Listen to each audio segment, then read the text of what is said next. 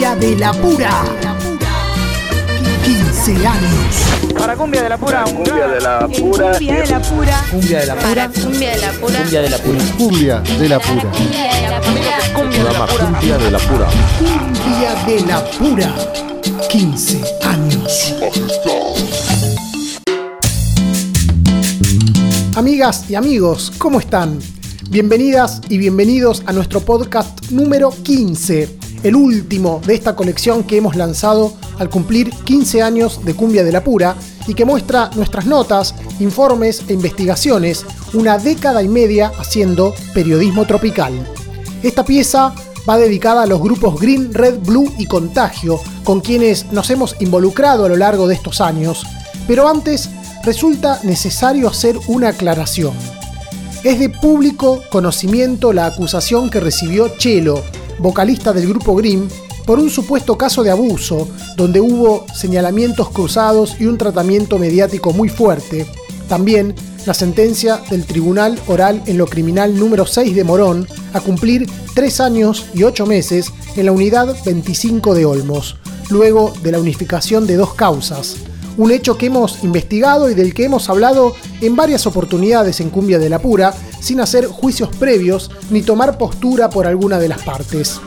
Aún así, hemos decidido no incluirlo en esta pieza y abordarla desde un punto de vista absolutamente ligado a lo artístico. Esta decisión se asienta en que solo contamos con la versión del propio Chelo y la mirada de su hermano Javito, pero no con la voz de Hilda, la mujer querellante en la causa, a quien nunca pudimos entrevistar. Tampoco alguna de sus hijas, como Gabriela, quien se casó con el cantante en prisión y con quien tuvo dos hijos, nos pareció injusto e incompleto. No obstante, desde Cumbia de la Pura nos sumamos y alentamos al cambio de conciencia que estamos viviendo a nivel social, donde se modificó el paradigma y muchos casos de violencia están saliendo a la luz. Y eso incluye artistas de distintos géneros musicales. Si sos mujer y sufriste o sufrís cualquier tipo de violencia de género o conoces a alguien que esté en esta situación, comunicate a la línea 144 y busca la asistencia más cercana. Hecha esta aclaración, nos metemos de lleno en la guerra de los colores.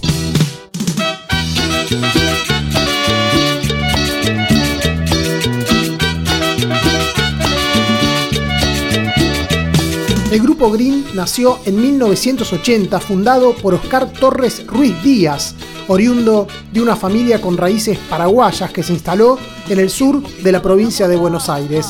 En sus primeros años la banda contó con vocalistas como Antonio Ríos y Oscar Stiffield, quien luego sería líder del Sexteto Imperial, y con un sonido similar a la cumbia que se escuchaba en ese momento, como los Guaguancó, el Cuarteto y el Quinteto Imperial hasta que en 1986 su hermano Marcelo, que tenía solo 14 años, se sumó como cantante. Y de a poco, el conjunto comenzó a delinear su estilo hacia un sonido nuevo, más cercano a lo norteño, pero con mucha más fuerza en los teclados que en la viola.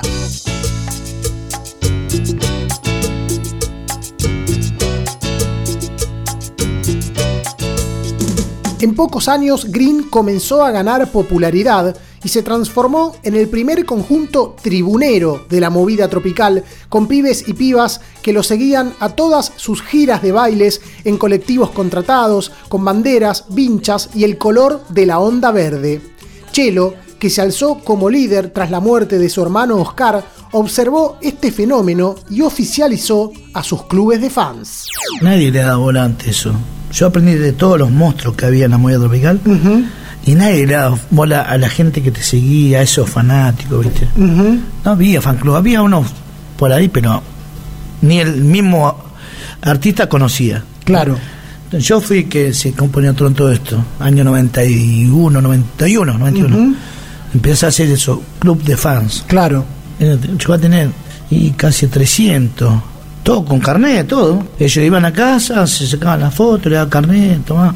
Listo, con eso entraba gratis entró vaina. Oficial. Sí, y tenía más o menos alrededor de, no sé, no sé decirte, 3.000 más o menos. Vivo esperando el fin de semana para divertirme junto a mis amigos. Chicas y muchachos, vamos a elegir a cuál de estos bailes vamos a salir. Partir de 1993, Green comenzó a publicar más de un disco por año, incluyendo su participación en compilados de artistas con títulos como Golpe Norteño, Gigantes o Majestuoso.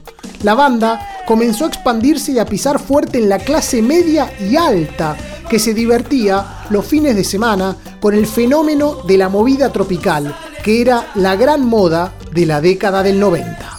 Sombra, Comanche, Green y Red fueron los que hicieron masivo la clase social. Claro. Loco, yo estuve ahí en, ¿cómo se llama? Tesine, que está ahí en Recoleta.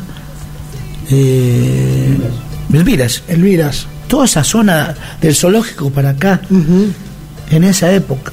Mercedes B, eh, BMW, Audi, Honda, eh, Mitsubishi.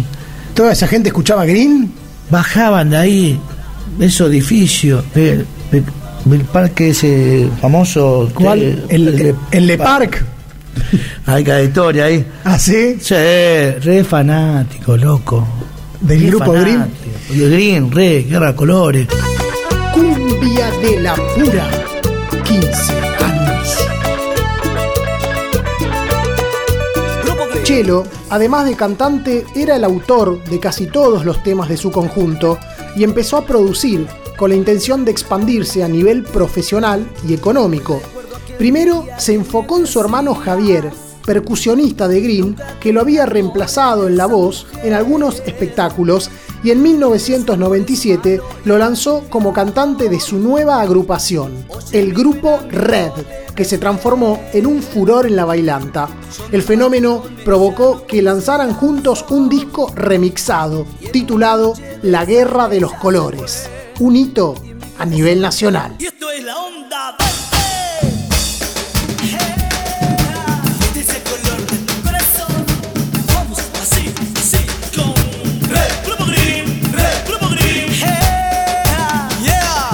Con el éxito en sus manos y una gran popularidad, Chelo apostó a una nueva creación y produjo al grupo Blue, siguiendo la línea de tonalidades.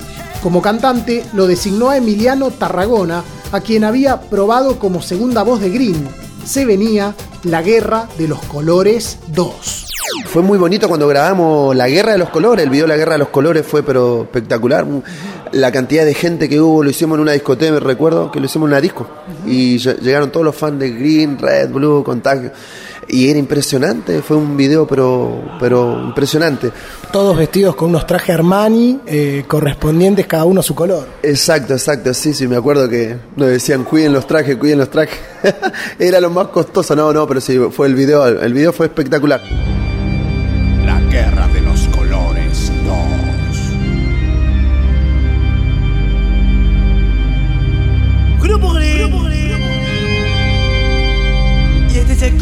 de tu corazón. Y ahora tu color es blue. Contagio. ¡A gozar! Sí, sí, sí, sí, sí. Dale, vamos. El disco de la Guerra de los Colores 2 fue lanzado en 1999, respaldado por una gran producción a la que hizo alusión Tarragona.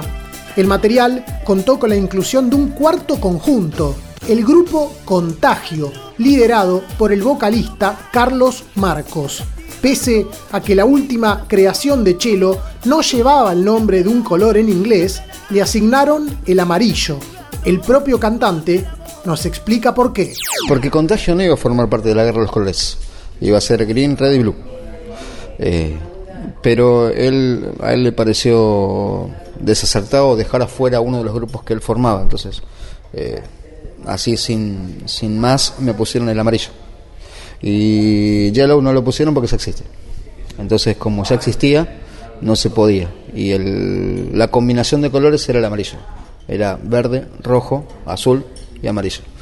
Entonces, eh, el grupo Contagio pasó a formar parte de la Guerra de los Colores por eso, porque si no, básicamente no, no, no debería haber formado parte. Corazón, corazón, sabes que te quiero para siempre. Esos fueron los últimos años de éxito masivo a nivel nacional. A partir del año 2000, la movida tropical argentina sufrió un quiebre con el surgimiento de la cumbia villera. Aparecieron nuevos conjuntos con otra jerga y estética, se modificó el público de la bailanta, también los costos de cada show y muchos grupos clásicos desaparecieron o sufrieron las consecuencias.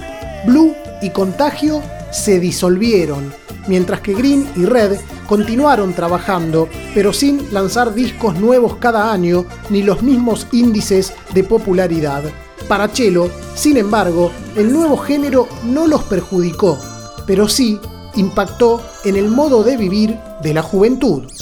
Perjudicar no perjudicó, sino que invadió y trajo todo lo que se viene hoy por hoy. Eh, los pendejos maleducados, drogaditos, Paco, pasta base, trajo todo y se hace más visible, más allá que antes existía siempre, ¿no? pero no era tan visible. Hoy por hoy trajo todo eso, trajo todo eso, la, la juventud hecha pelota, todas las peleas, los bailes, eso trajo todo lo que es la cumbia villera. Yo siempre digo, eh, el cantante éxito, famoso, como quien le sale, tiene el poder de decir que la gente haga lo que se le canta al culo a él. Claro. ¿Me explico? Eh, por ejemplo, del 2001 para el 2010, cumbia villera, a full. Sí. Vamos, matemos, a- vos sos un botón, vamos a matar a los policías, vamos a hacer las pelotas, vamos a matar a todos los chorros, todo esto que vamos a robar, vamos a hacer mierda a la cárcel, en el pabellón. Todo es apología. Del 2001 al 2010, a los chabones, a, va, a los chabones, a la juventud, diríamos, Sí. los hizo pelota cumbia villera. Todos los, Pero- los, los- ¿cómo se llama? Los, los cantantes. su- Incitaron a eso, Incitaron vos. esa apología, obviamente. Sí. Había hambre, había miseria. Antes siempre hubo hambre y miseria, pero no se notaba, papi. ¿Entendés? Hay mucha gente que venía bien pilchada, iba a bailar en aquella época en, en el Divino, puede ser, Eh, o allá en Pachá. Claro. Gente que vivía en la villa y ni enterado que era villero.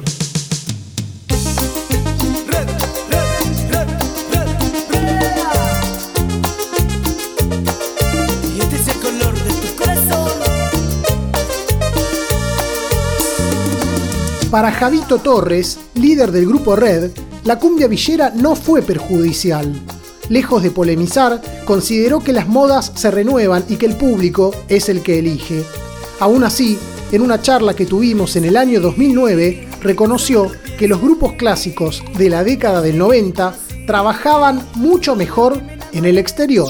No, yo creo que nadie perjudica a nadie. Yo creo que la música es música y cada uno tiene el derecho de laburar también y, el- la gente también es el, el veredicto también para cada cosa que, que, o sea, que sale, ¿no? Mañana, no sé, puede surgir también el, los mariachi o los melódicos.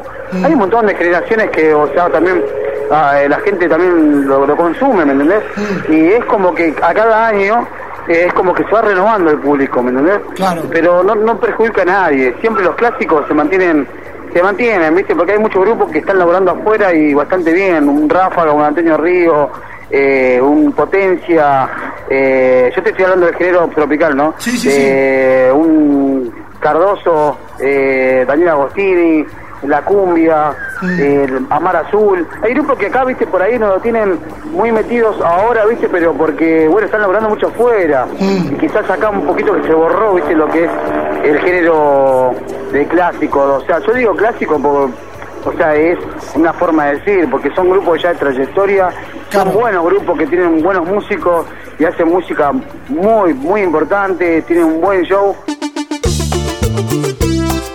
Con, con, con, contagio.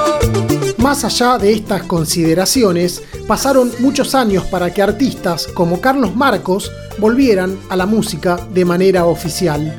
El ex vocalista de Contagio regresó en 2018 en calidad de solista y en una charla con Cumbia de la Pura recordó sus años de esplendor.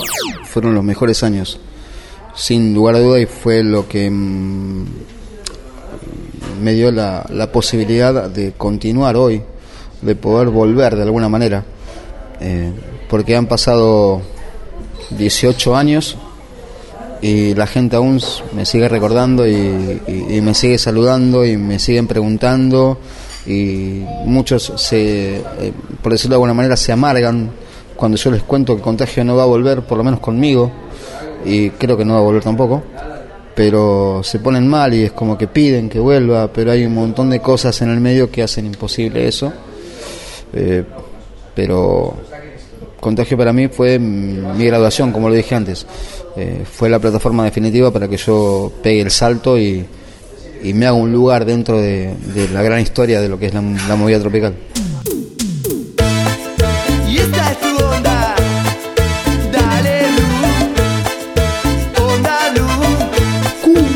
De la pura.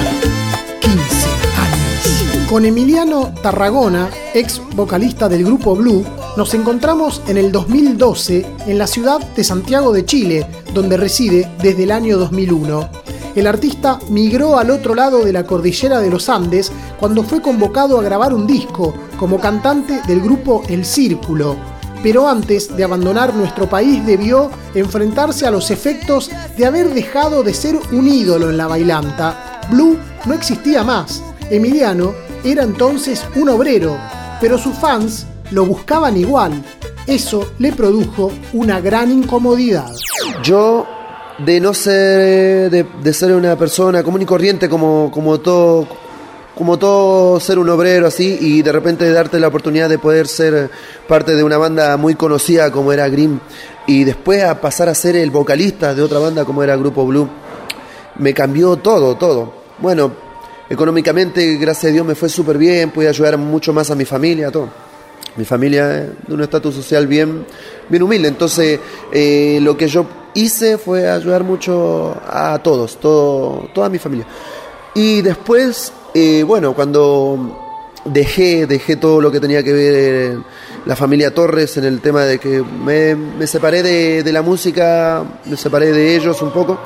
Empecé ya a, antes de venir a Chile, antes de que me, me ofrecieran venir a grabar un disco acá, yo empecé a trabajar en Argentina, tenía que trabajar igual, si yo mantenía a mi familia. Después de lo de Blue, salí y empecé a trabajar en otras cosas que nada que ver con la música.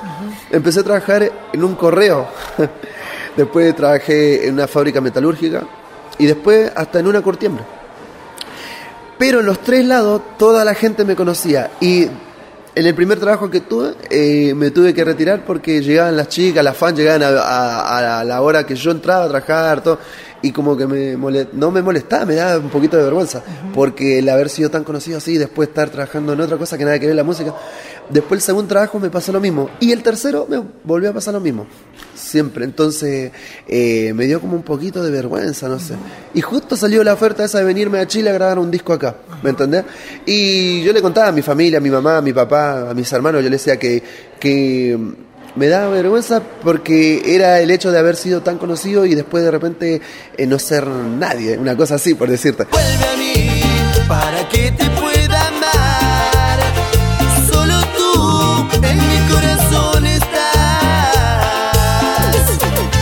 Emiliano había dejado de ser el cantante de Blue por conflictos económicos con Chelo, que era el dueño de la agrupación. Un conflicto que sigue latente y que se hizo evidente en 2015 cuando tuvimos una extensa entrevista con el líder de Grimm y lo consultamos por el ex vocalista. Emiliano Tarragona también de- del grupo Blue. Nunca eh, supo cantar. Yo hice un robo con eso. nunca supo cantar. Bueno, él contó, por ejemplo, que cuando ¿Lo tuviste, Emiliano? nos encontramos en Chile, en la ciudad de Santiago. Lo fuimos a buscar. Él está animando la. Vos fuiste allá para hacerle nota, me muero. Y fue- hicimos un viaje a Chile y ya que estamos. Lo, lo que está al lado de Chelo, ¿no? Aprovechamos. Para que, pa' que vos vayas. Eh, no podía decir dos palabras, ni el arroz con leche podía cantar, papi. Tú y yo somos dos adolescentes que se aman. Tú y yo juramos amarnos por siempre. En una nueva charla con Javito, realizada en el año 2012, el artista se enteró de nuestro contacto con Emiliano y lo invitó a acercarse a la Argentina para producirlo, tal como había hecho su hermano, pero con una mirada más actual. Asimismo, conocedor del conflicto entre Chelo y Emiliano, el artista tomó una distancia prudencial y dijo, mi hermano y yo somos como el agua y el aceite. aconsejar que se acerque a mi casa y capaz que lo puedo producir yo, ya que antes lo había producido mi hermano, quizás yo estoy, como quien dice, la nueva generación, estoy escuchando otras cosas nuevas y de repente puedo quizás hacerle algo productivo para que él le sirva en este nuevo mercado, ¿no? Ojalá, porque yo lo tengo también como amistad en el Facebook, eh, hablamos un montón, es un buen pibe. Él justamente surgió un problema con mi hermano, pero yo con mi hermano no tengo nada que ver. O sea, somos distintos totalmente, o sea, somos, eh, ¿cómo te puedo explicar? El agua y el aceite, ¿cómo te puedo tiene su pensamiento, yo tengo el mío, y respeto lo suyo también, ¿no? Pero ya te digo, yo si tengo que hacer algo con Emiliano Tarragona, yo lo haría. Así todo haya tenido problemas con mi hermano, ¿no? Quiero yo demostrarte todo lo que siento por ti y verás que no miento. Desde niño te amo a ti. Ocurre que en los últimos años Javito se independizó absolutamente de su hermano.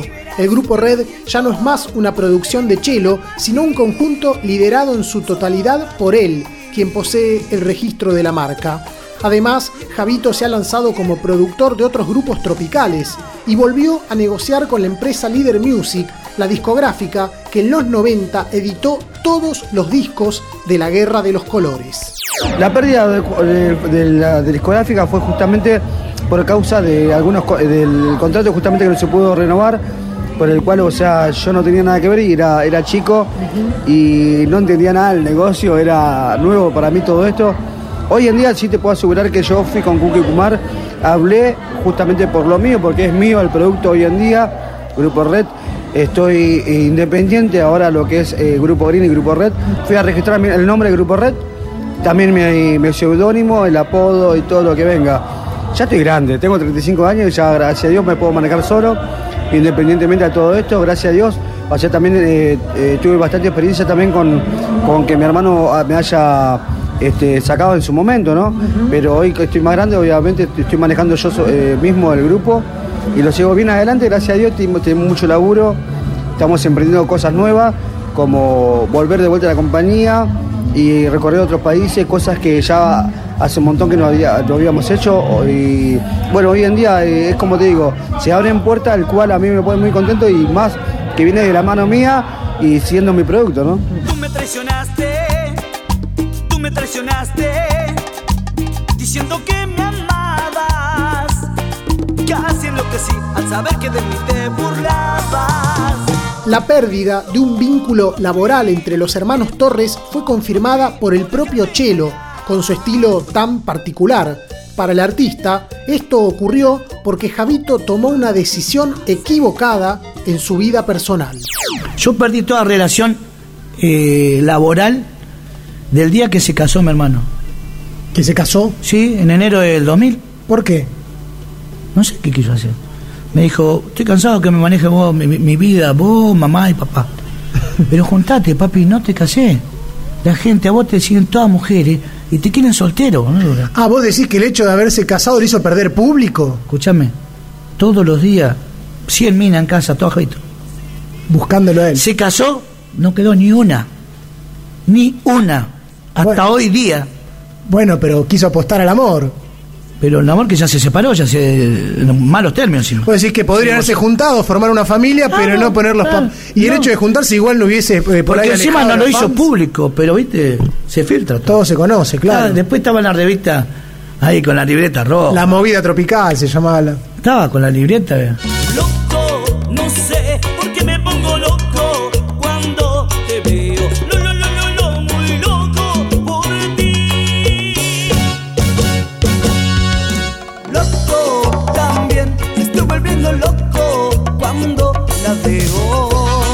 Conocido entre todas las fanáticas y fanáticos de Green y de Red que Javito y Chelo siempre tuvieron una relación conflictiva.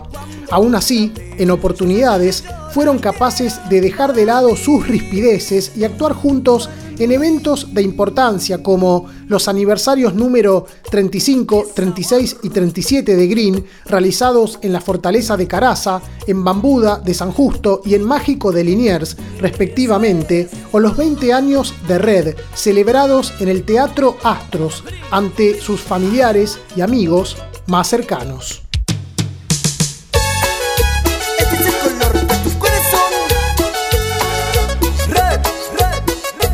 En estos 15 años de cumbia de la pura, los ritmos tropicales fueron cambiando. De la cumbia villera, el mercado pasó a la cumbia base y luego a la cumbia turra.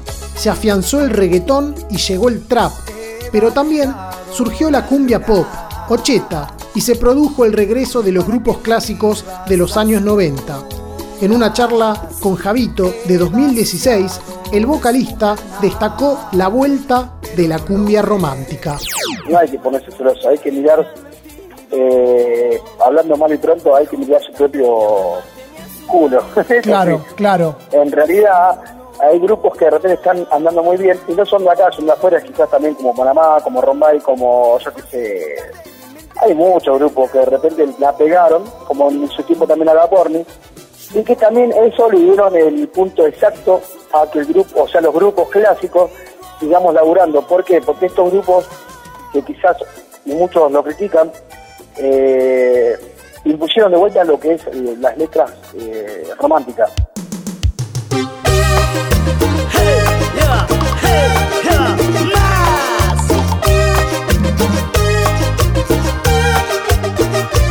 El grupo Green cumple 40 años en este 2020 y si bien es cierto que los vaivenes del tiempo, la moda y la industria modificaron su perfil, se trata de uno de los emblemas de la movida tropical. De las producciones de Chelo han surgido artistas como Néstor Bordiola, luego conocido como Néstor en Bloque, Ulises Piñeiro, corista y guirista en Ráfaga, y el vocalista Chili Fernández, por citar solo algunos ejemplos. Además del propio Javito, el público cambió, ya no lo sigue la clase media y la clase alta como en los años 90, sino fanáticas y fanáticos de origen popular. Yo estoy orgulloso y agradecido, ¿no? Sí. Que el público que me sigue a mí no es la clase alta ni media, me sigue la clase baja y rebaja. ¿Se entiende? Que antes no existía. Existe hoy por hoy, la rebajante era la clase baja, ¿viste? Claro. Y no tiene, papi, no tiene un mango para la entrada de hoy, no tiene para, pa- apenas tiene para el CD, Claro. y no tiene para ir a verte a los bailes, Claro. sí seguido, Claro. pero te escucha en la casa y todo eso. Claro. A mí me sigue ese público, la mayoría, la masa de la gente es esa, la que le falta, no le sobra, ¿entendés? Vamos, y esto es la onda verde. Hasta aquí llegamos con un repaso de la vida artística de la Guerra de los Colores que pudimos reconstruir a través de las entrevistas que realizamos en estos 15 años de Cumbia de la Pura. Si les interesa saber más sobre Javito y su grupo Red, los invitamos a mirar el capítulo número 2 de la miniserie audiovisual Sigo el Ritmo, que elaboramos junto a la productora Vaca Bonsai y que se encuentra disponible en nuestro canal de YouTube. Les pedimos que se suscriban a nuestro canal y compartan nuestro trabajo a través de sus redes sociales.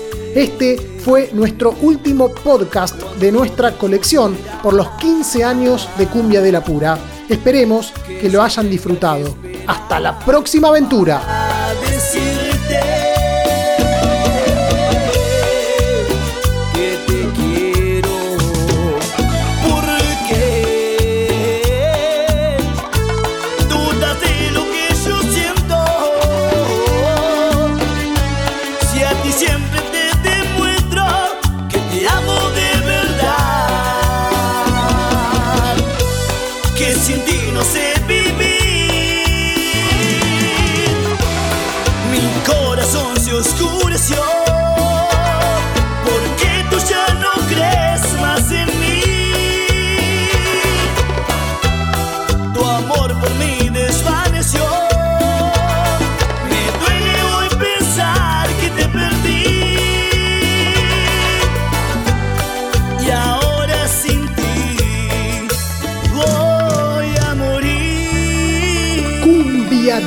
Morir. Cumbia